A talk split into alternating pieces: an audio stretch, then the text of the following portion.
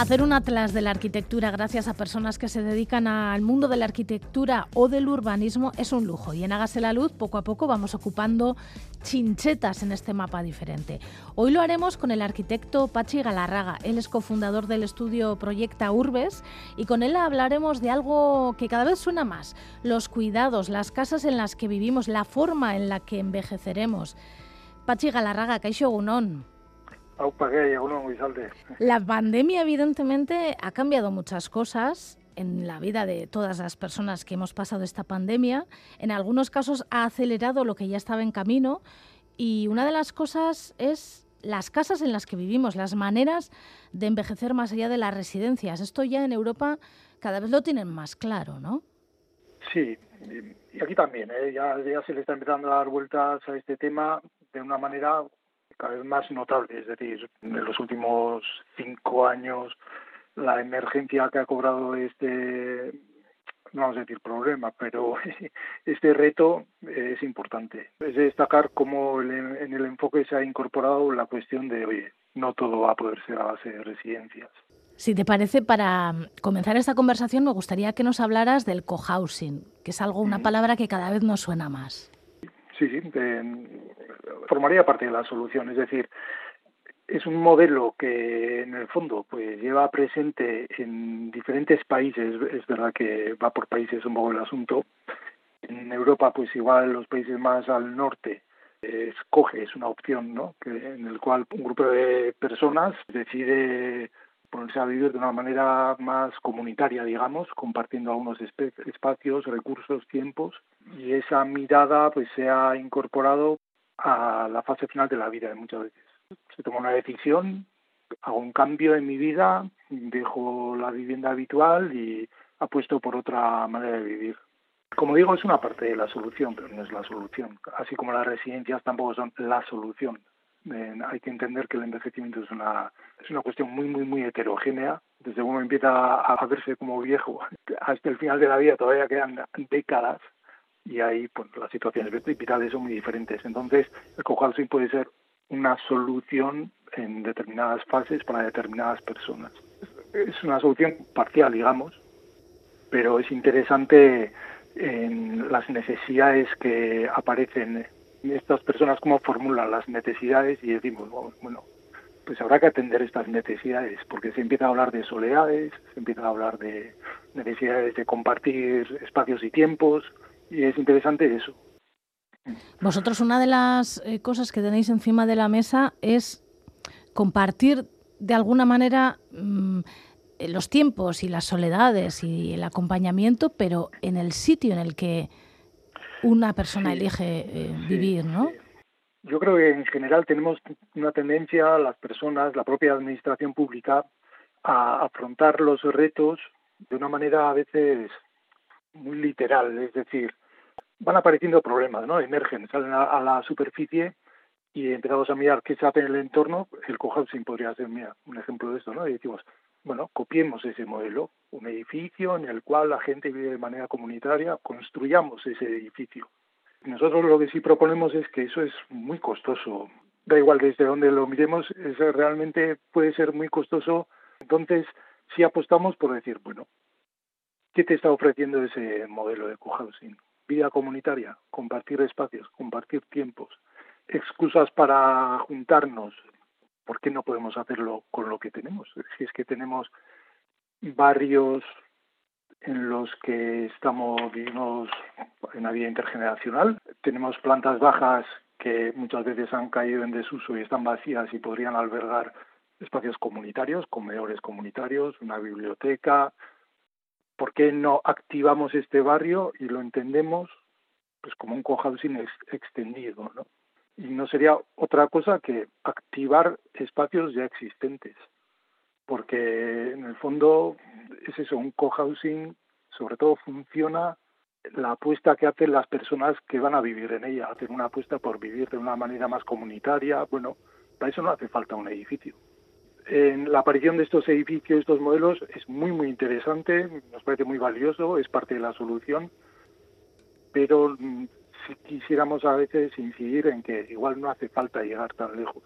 tenemos la solución, una, una parte de la solución la tenemos delante de las narices. Porque las casas que adquirimos en la juventud, no pensamos que vamos a envejecer y que esas casas a lo mejor no nos sirven para envejecer. Sí, es que es así, ¿eh? tampoco tenemos una tendencia a ver pues nuestras necesidades, las que tienes en cada momento, es evidente, las necesidades las ves cuando, cuando las tienes, pero también es verdad que el mercado no nos está ofreciendo, eh, no es diverso, eh, no es diversa la oferta del mercado de la vivienda, es decir, que tampoco hay donde elegir. Tampoco eh, tengo mucha oferta de viviendas en las cuales yo pueda proyectar mi envejecimiento. Es decir, chico, pues me toca comprar vivienda, pues de lo que hay habrá que habrá que elegir y al final terminamos eligiendo pues lugar y precio casi. Y la vivienda casi es lo de menos porque sota caballo rey, hay lo que hay y con el precio más el lugar estamos tomando la decisión y el número de habitaciones, ya está. Todo lo demás damos por entendido que más o menos todas las viviendas son iguales. Y claro, en ese más o menos son todas iguales, el análisis que hacemos nosotros desde luego es que ni tenemos viviendas para todas las vidas en el mercado de la vivienda, ni tenemos viviendas para toda la vida. Y en ese sentido podríamos mirar al edificio, a los elementos comunes que han quedado constreñidos al mínimo, es decir, pues solamente hay espacio para entrar, circular, llegar a casa y ya no hay lugares de encuentro, o dentro de la casa, mira, gracias a la pandemia igual vamos a recuperar un poco de balcones o así, pero se nos fuimos perdiendo balcones, los aseos siguen siendo tan pequeños como los años 70 o incluso menores, es decir, tenemos unos cuartos de baño sin margen para la discapacidad, la dependencia. Hay que pensar que el deseo de las personas mayores, en general, en general, el deseo es el de envejecer en tu propia casa. Pero claro, por eso hace falta dimensiones, eh, algunas medidas. Hay aseos y cuartos de baño que están saliendo ahora mismo en las viviendas que están saliendo ahora al mercado, viviendas que dentro de 100 años van a seguir estando ahí, donde o en general yo creo que se están tracaneando a unas dimensiones que luego se echarán en falta. Porque cuidar el uso que hace una persona de un baño, bueno, exige unas dimensiones, pero ¿y si son dos? Si una persona tiene que ayudar a otra, de repente las dimensiones que deberían ser otras. Los cuidados no están incorporados al diseño de las viviendas. Nos damos cuenta de que ni el trabajo doméstico está del todo contemplado, en nuestras cocinas apenas pueden trabajar dos personas, o sea, son espacios casi unipersonales, ¿no? Una segunda persona termina por molestar. Está todo tan al mínimo, tan al mínimo que ni son para todas las vidas, ni, ni van a funcionar bien para toda la vida. Creo que Copenhague, la capital danesa, es un ejemplo a seguir.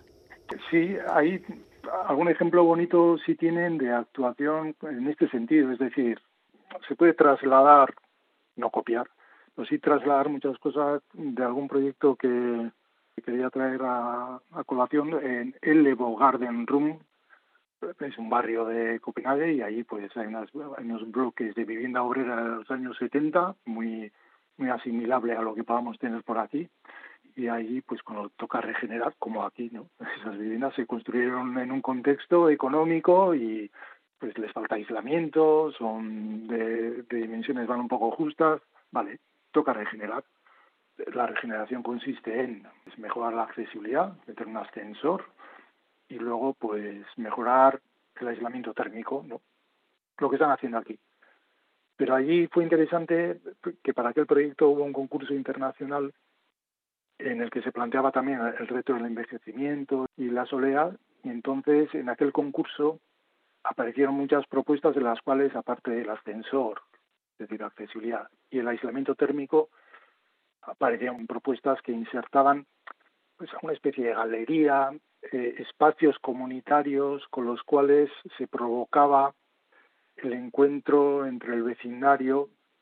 Muchos de los que quedaron finalistas eran muy similares, terminó ganando un estudio inglés, Adam Kahn, aquí ya está construido, y era muy interesante cómo eso, pues el, ascensor se colocaba al exterior, desde el ascensor accedes a tu vivienda a través de una galería y tu galería es posible que pase, sí o no, por delante de una vivienda más, la de una persona vecina, es decir, compartimos la galería. En una galería orientada al sur, soleada, y con dimensiones más anchas que lo que pediría simplemente un pasillo, es decir, un lugar de estancia y tiene muchos detalles en ese sentido porque la soledad en los países anglosajones, nórdicos, ha llegado a generar este, este problema, pues ministerios, direcciones gubernamentales, aquí no hemos llegado a tanto, sabemos que tenemos muchos programas municipales para hacer, para afrontar este reto, ¿no? Allí ya lo estaban viendo desde antes y en algún sitio sí le están agarrando al toro por los cuernos, incluso llegando hasta este, este punto, es decir, no, no, hace falta construir dispositivos para enchufarlos a nuestras viviendas, porque si la gente quiere envejecer en sus viviendas, algo habrá que hacer. Tal y como están, no valen. Y en cambio no somos capaces de trasladar toda esta mirada a las viviendas que estamos haciendo ahora, ya que vemos por dónde van los tiros, como es que no somos capaces de incorporar esto a las viviendas que estamos haciendo, porque en ellas seguramente vamos a querer envejecer.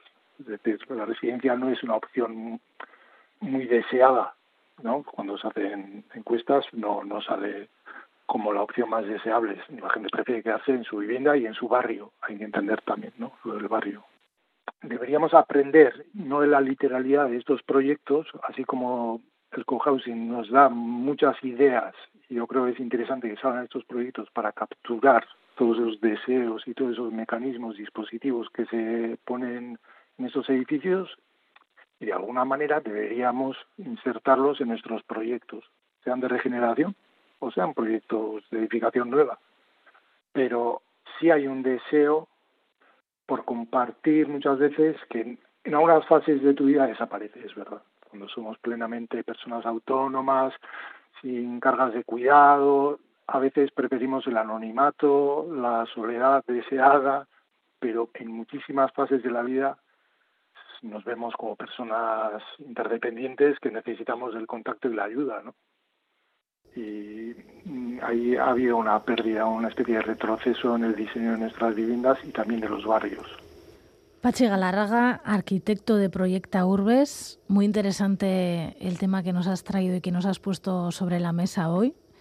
Seguiremos hablando porque yo creo que todos estos temas están sobre muchas mesas y me imagino que hay mucha gente pensando y dándole vueltas a la cabeza cómo vamos a buscar una solución para, para los próximos años, ¿no? Bueno, según nos vaya tocando y lo vivamos de más de cerca, pues iremos valorando más algunas cosas. Claro, es eso, pues hasta que no te toca, no lo ves cerca, tampoco lo, lo determinas de importancia. Claro, claro. Sí, sí, sí. Benetan eskerrik asko. Bai, bueno, ez horregatik,